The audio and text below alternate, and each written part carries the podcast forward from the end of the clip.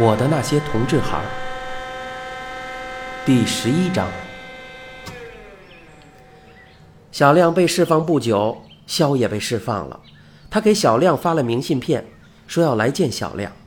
明信片被小亮原来的邻居转到了小亮的妈妈手里。妈妈追问小亮道：“这人是谁呀？”他是我拘留所里认识的。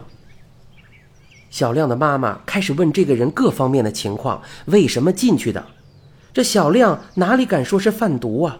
就说是新疆人，因为打架进去的。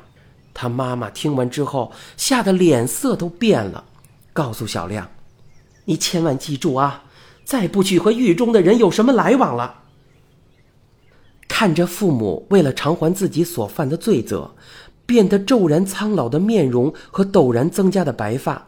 小亮深感自责。再说，从看守所里出来的人，哪个不心留恐惧呢？哪个还想进去第二次呢？再说，派出所警察还接长不短的来家里走访，所以小亮狠了狠心，拒绝了肖要来见他的请求。肖呢，只好直接回到了新疆。过了一段时间。肖来信，说抵不住父母的强迫，就要在新疆结婚了。小亮很伤心，但他处在目前的状况，又能怎么办呢？肖昨天的再一次出现，是小亮无论如何都没有想到的。昨天小亮正在上班，手机突然响起的时候，他没顾得看来电显示就接通了。当手机里传出肖的声音的时候，小亮惊讶了。特别是肖不留余地地告诉他，乘坐的火车当天上午十点半，也就是一个小时以后就要到达的时候，小亮说不上心里是什么感觉，心跳加速，嗓子发干，连说话的声音都嘶哑了。他不加思索地请了假，匆匆忙忙地从单位赶回家，就在那个时候撞到了我，还把垃圾撞洒了一地。而后，他就冲下地下室，拿上家里仅有的一点钱，打车赶往火车站。可是，还是晚了。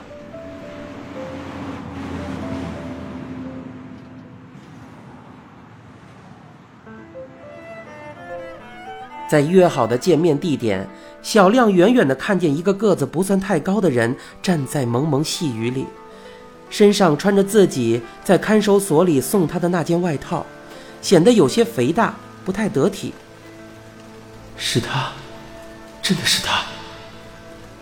小亮克制住自己的激动，快步走过去，在脑海里翻腾着在看守所里分别时自己失声痛哭的场景，心想：那时以为那就是永别，没想到时隔不到一年，居然又相见了。他说不出一句话，只是紧紧地把肖抱住。萧笑了，略微推开小亮的身体，认真的打量他。萧的那双灰褐色的眼睛，还是那么传神，那么深情，那么迷人。小亮被他看得不好意思了，说：“你个死人，还记得我啊？”萧说：“不记得你，我就不来了。”小亮摸了摸萧那被细雨打湿的衣服。我们走吧。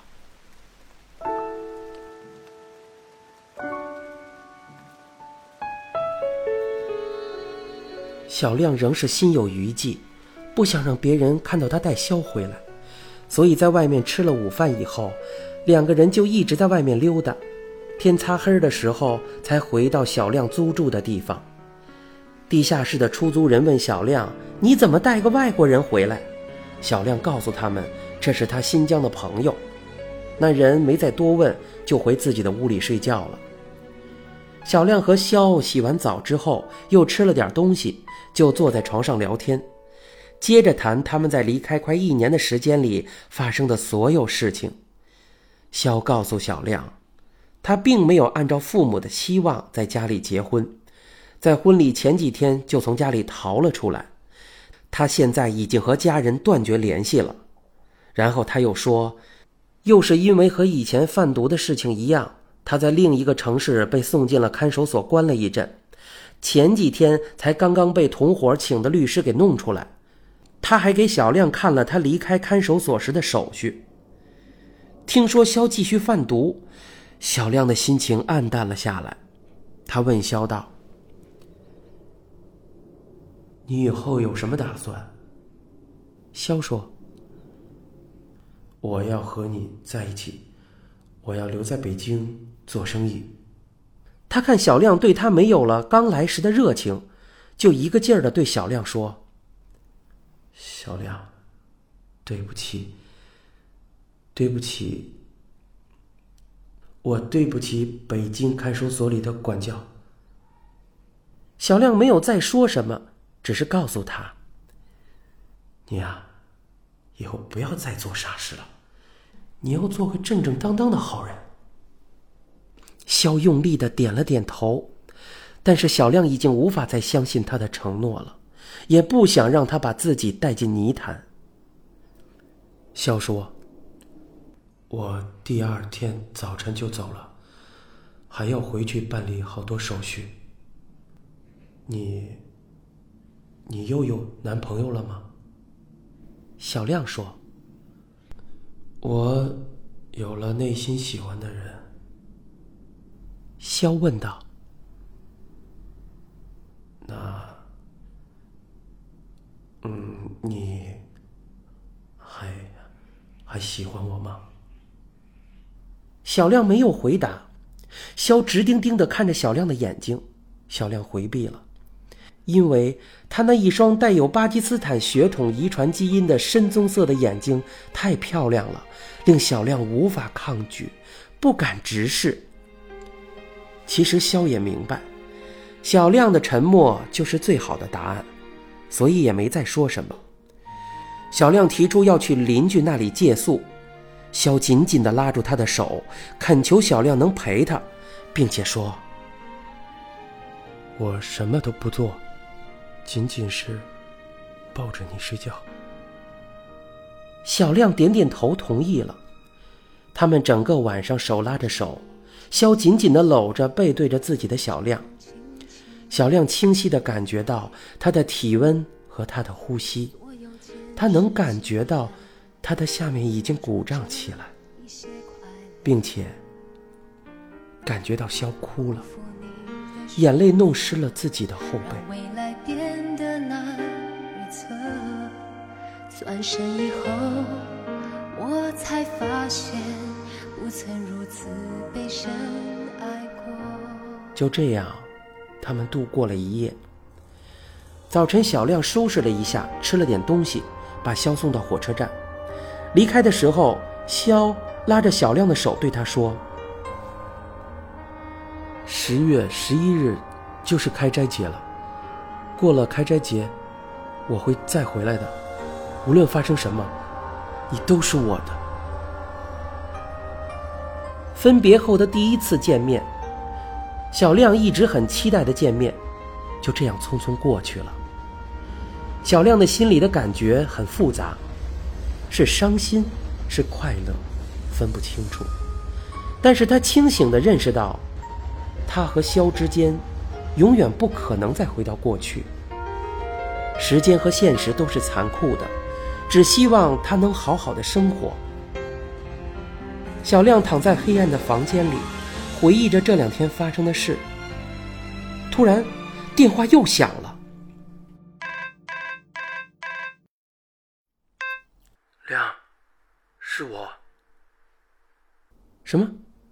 你没离开北京？你在哪里？你不用管我在哪里，我明天要去云南。去云南干嘛？你不用管我。给我一个账号上打五百块钱，你是不是还要去贩毒？你说，我说了，你不要管我。肖，我不会给你钱的，你忘了我吧？我恨你，我恨你。那边把电话挂了，小亮知道，这一次他是真的永远失去了他唯一爱过的人，他觉得自己的心再也承受不住哪怕一点点的压力了。一种诉说的冲动让他一下子从床铺上翻身坐起，但是环顾了一下四周，又躺下了。我想算了吧，这样的分手，我的心在痛，对你的爱太浓。世界虽大，谁能接纳我呢？这些话能对谁说呢？父母、家人、亲戚朋友，谁能理解我呢？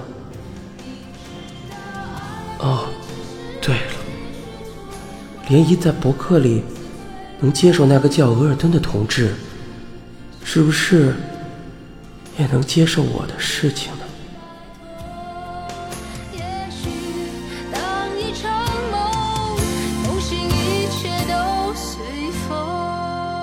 你正在收听的是由老偶原著、一辆松鼠改编并播讲的《我的那些同志孩儿》。